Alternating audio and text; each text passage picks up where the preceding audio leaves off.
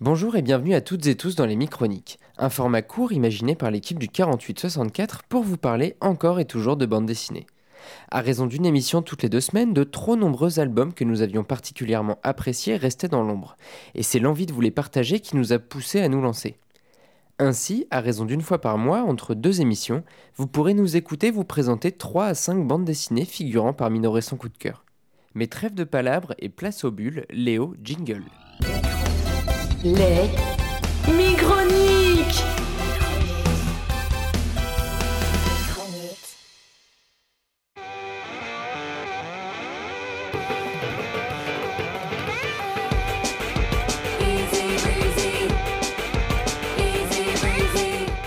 Eizuken, pas touche à nos animés. Un slice of life plein de passion débarque dans les rayons en ce début de septembre.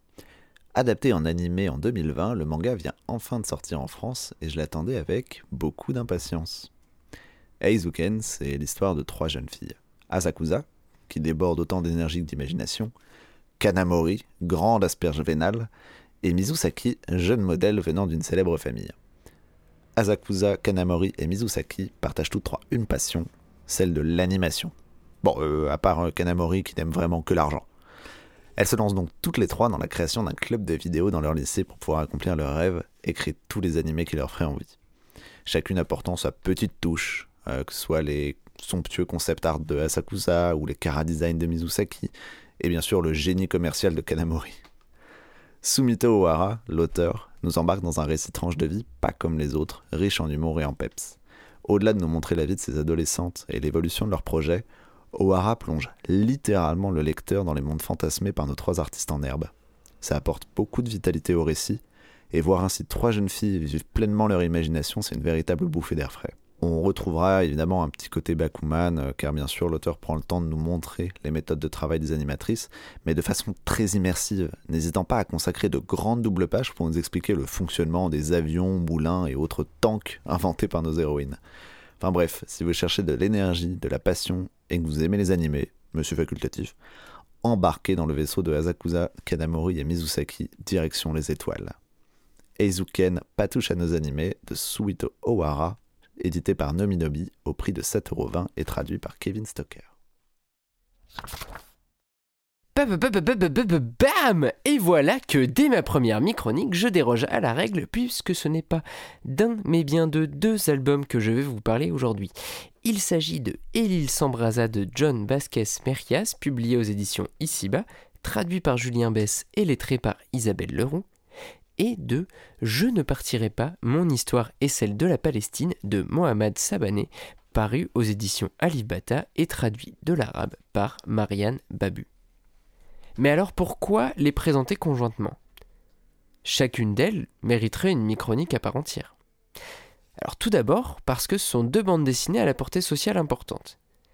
Il est question dans Et l'île s'embrasa, qui est le premier livre de l'auteur, d'un double événement s'étant déroulé dans les années 50 avec d'un côté l'organisation d'une révolte armée sur l'île de Porto Rico et de l'autre la tentative d'assassinat du président des États-Unis d'alors, Henry Truman un livre profondément anticolonialiste permettant la mise en lumière d'un épisode historique indépendantiste méconnu, voire complètement oublié.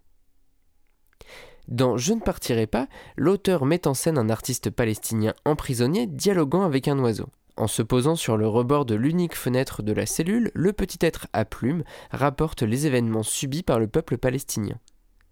L'artiste s'emploie ensuite à les illustrer à l'aide d'une feuille dérobée lors d'un interrogatoire en nous présentant l'histoire d'un couple ne parvenant pas à franchir les checkpoints à temps pour se rendre à la maternité, la mort d'un enfant lors d'une intifada ou bien la séparation d'une jeune fille et de son père emprisonné, Mohamed Sabané illustre l'étendue du système répressif israélien et montre que la prison ne se limite pas aux quatre murs de sa cellule.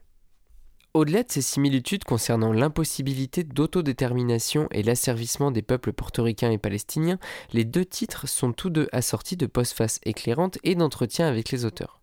Mais surtout, les deux auteurs ont opté, dans leurs livres respectifs, pour des techniques de dessin apparentées.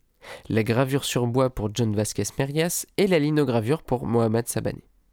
Un choix loin d'être anodin et qui m'a rappelé une chose que m'avait dite l'artiste syrien Naja Al-Boukaï qui témoigne au travers de ses gravures de l'horreur des conditions de détention dans la Syrie de Bachar al-Assad. Pour lui, la matérialité de la gravure permet de fixer l'histoire, de la rendre tangible et plus pérenne qu'un dessin sur une simple feuille de papier. Pour illustrer son propos, il convoquait des grands maîtres tels qu'Autodix ou Goya. Et j'ai envie de prêter une ambition similaire aux auteurs de Elil Sambraza et de Je ne partirai pas, témoigner et laisser une trace pour prendre part aux luttes en cours à leur manière, pour que l'histoire de leurs peuples respectifs ne soit pas oubliée, pour que la colonisation qu'ils subissent ne les efface pas.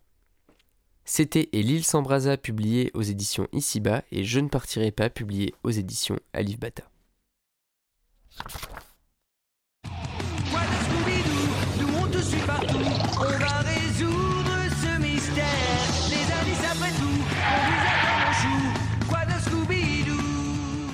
À vous qui regardiez Scooby-Doo le matin, qui lisiez le Club des 5 dans l'après-midi et vous endormiez avec un bon chair de poule, j'ai un album pour vous.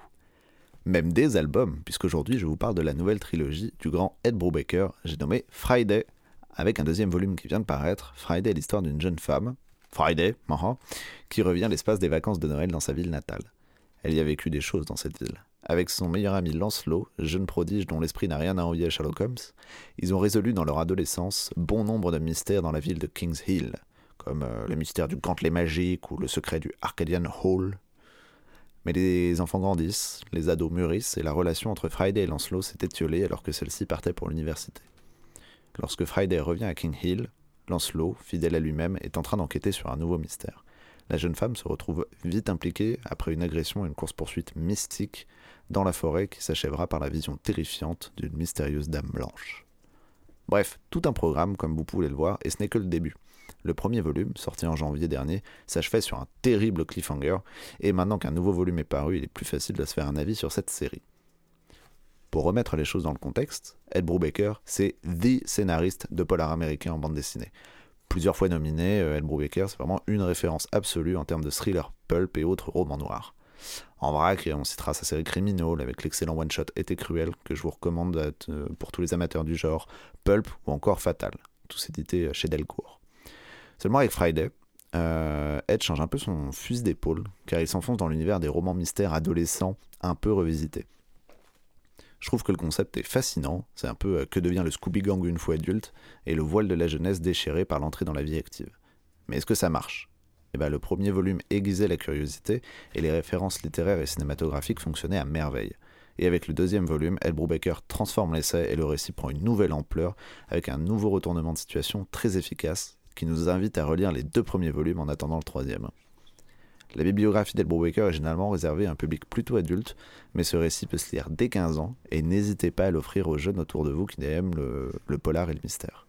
Puis bon, j'en ai fait des tartines sur Brubaker, mais Marcos Martin, le dessinateur, n'est pas en reste. Il a fait Private Eye chez Urban Comics, et dans Friday, il nous propose des planches magnifiques avec des compositions fouillées, et son trait plaira au public plus habitué aux franco-belges qu'aux comics. J'espère voir la série à Angoulême. Donc, amateurs de frissons, foncez chez votre libraire, il vous attend. C'était Friday de Ed Brubaker et Marcos Martin aux éditions Glénat pour le prix de 19 euros et traduit par Basile